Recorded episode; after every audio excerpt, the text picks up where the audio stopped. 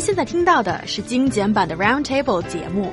想收听并下载一小时完整节目，请关注我们的微信公众账号 EZFM Roundtable，然后发送关键词“完整版”获取下载方式，或者直接下载轻松调频 App。Olympic swimmer Fu Yuanhui has become an internet sensation after a post-match poolside televised interview on August the 8th. you must have come across the millions of memes that features her animated facial expressions.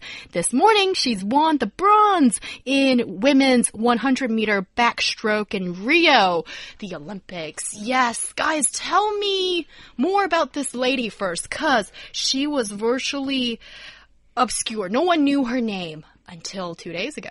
Right. So Miss Fu, the 20 year old athlete, posted a time of 58.95 seconds in the women's 100 meter backstroke semifinal at the Rio Olympics. Fu told the CCTV reporter when she was informed of her result with surprise and delight, Huh? 58.95? I thought I did 59 seconds. Wow! I am so fast. I'm pretty satisfied. And what a remark uh, saying that. It was so cute. Um, she also said, I, I, you'll have to do the translation for me here, He Young. Um, but in English, I have used enough power to destroy the world. Whoa, she is like the mighty god. the mighty god. Yeah, she is that to me right now. And her original words were, 呃，我用了洪荒之力. Whoa, that sounds really powerful. Yeah, you know, in today's morning show, we actually spent a long time discussing the right and proper translation for 洪荒之力. Were you just getting ready for roundtable? Well, no. in a, in a way, yes, I was. Yeah. and uh, you know, 洪荒 literally means uh, a reference to a really uh, historical uh, period of time, you know, ancient period of time, long time ago. So a flood, correct? Yeah, yeah, yeah that's flood, true. Yeah. So uh, my former colleagues at CCTV, they have presented one translation says, uh, "I've been utilizing prehistorical power." yeah. But I know, think our translation just won up that one roundtable rules and rocks. but but just wait and see. There are many different translations from uh, our listeners uh, in the morning show, which was really really fun. Uh, one says the chaos energy, and the chaos yeah, energy, primeval energy, primeval force, and power of Chinese gods. Yeah. Yeah, that's colorful. Yeah, and yeah. it's true. And uh, I think I have used enough power to destroy the world. Uh, that sentence says it all. Uh, roundtable rules. I agree. It's a very strong sentence. I'm right there with you guys. But mm. what I really liked was when asked if she had high expectations for the finals, Fu answered with a bright smile. Not at all. I'm already very satisfied with my results. And I love that because you know mm. what? The point of playing sports isn't just to win. It's to have fun and be a good sport. And sportsmanship makes sports fun for everybody who's playing it. And, uh, you know, apparently people agree with me, guys, because Fu's followers on Weibo have surged from 56,000 to more than 2 million. Wow. So, Wow. Other people agree with me. She's obviously uh, in the spotlight right now. And maybe you guys can talk more about uh, why she's gotten so many Weibo followers. Yeah, why is she so popular? And she totally stole the thunder from Wu Minxia. She is an awesome athlete as well. She's five gold medals. Just wow. collected her fifth, and mm. I think she probably will collect some more in the very near future. Very likely. Yes, and there is Sun Yang, who's also an awesome athlete, uh, gold medalist just this morning, I mm. think. He did it again. But people's hearts go to this lovely girl that people don't even care if she gets a medal or not, I think, after she's entered the final. And that is so so new and different, the public mood that I'm getting right now. And Ryan, I think you make a really good point that sports is not supposed to be winning. What? That's not what we used to think for sure. Well, you know, also I think this is a specific case that I think is, is really interesting. You know, when we think of Olympic sports, we don't think of the actual individuals that are doing this, uh, that are playing the sport. Many times we think of the countries, like, oh, it's China versus, you, you know, the U.S. versus England versus Russia versus all these different countries swimming in that pool. Yet, when we see them on an individual level and we see that there's more to them than just, you know, that swimmer, but they have that personality. Once we get to see that, we can see that they're just like us and we can uh, relate to them and love them just like we love our friends, just like we love our family.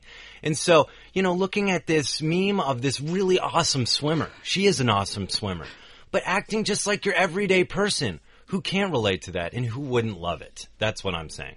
Yeah, uh, I totally agree with Ryan on this case. I think uh, Fu's image is uh, 100% against the stereotypical image of an athlete, especially in China. Think about it. If you are an athlete that represents your country at an Olympic Games, you are interviewed by the national television network. It adds a lot of pressure on you. You must be serious. I mean, that's huge. You're representing your country and you will be all over the place in your country on TV.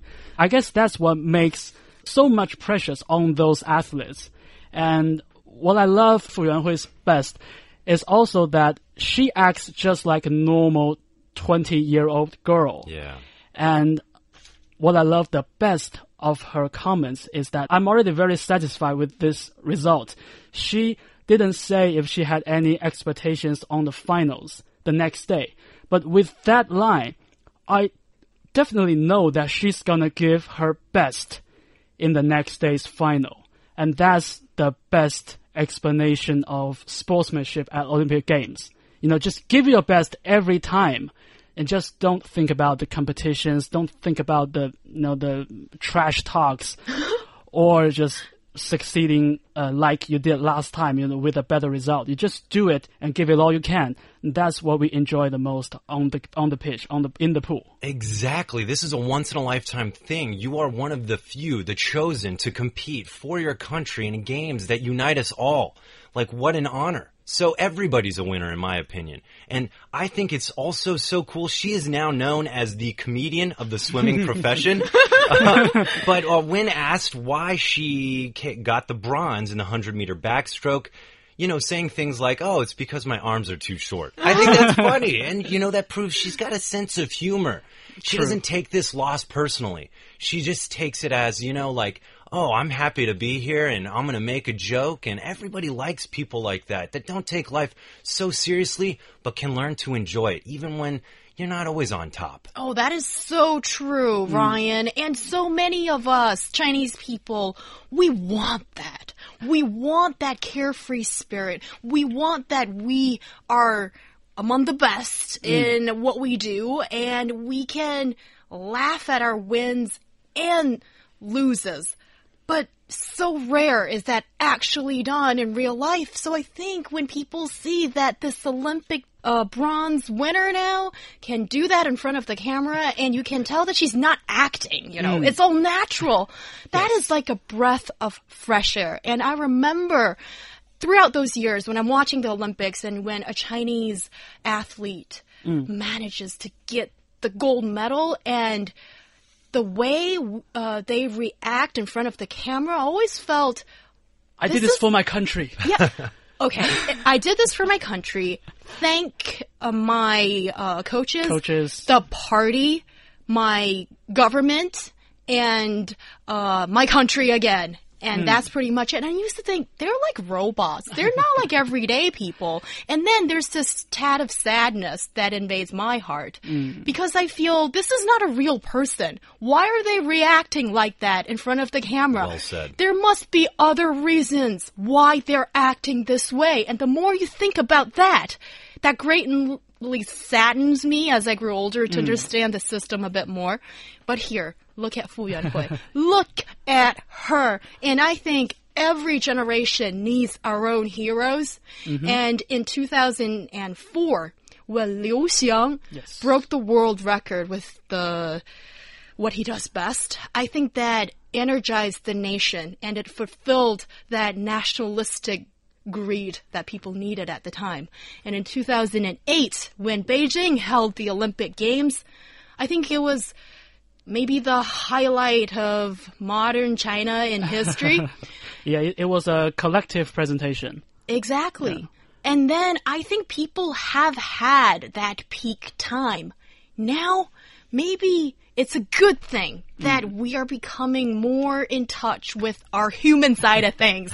it's this girl that she's giving all she can into a game and she's doing it with that bright smile. Well done to you, Fu Yuanhui, and I think you are the idol of this era.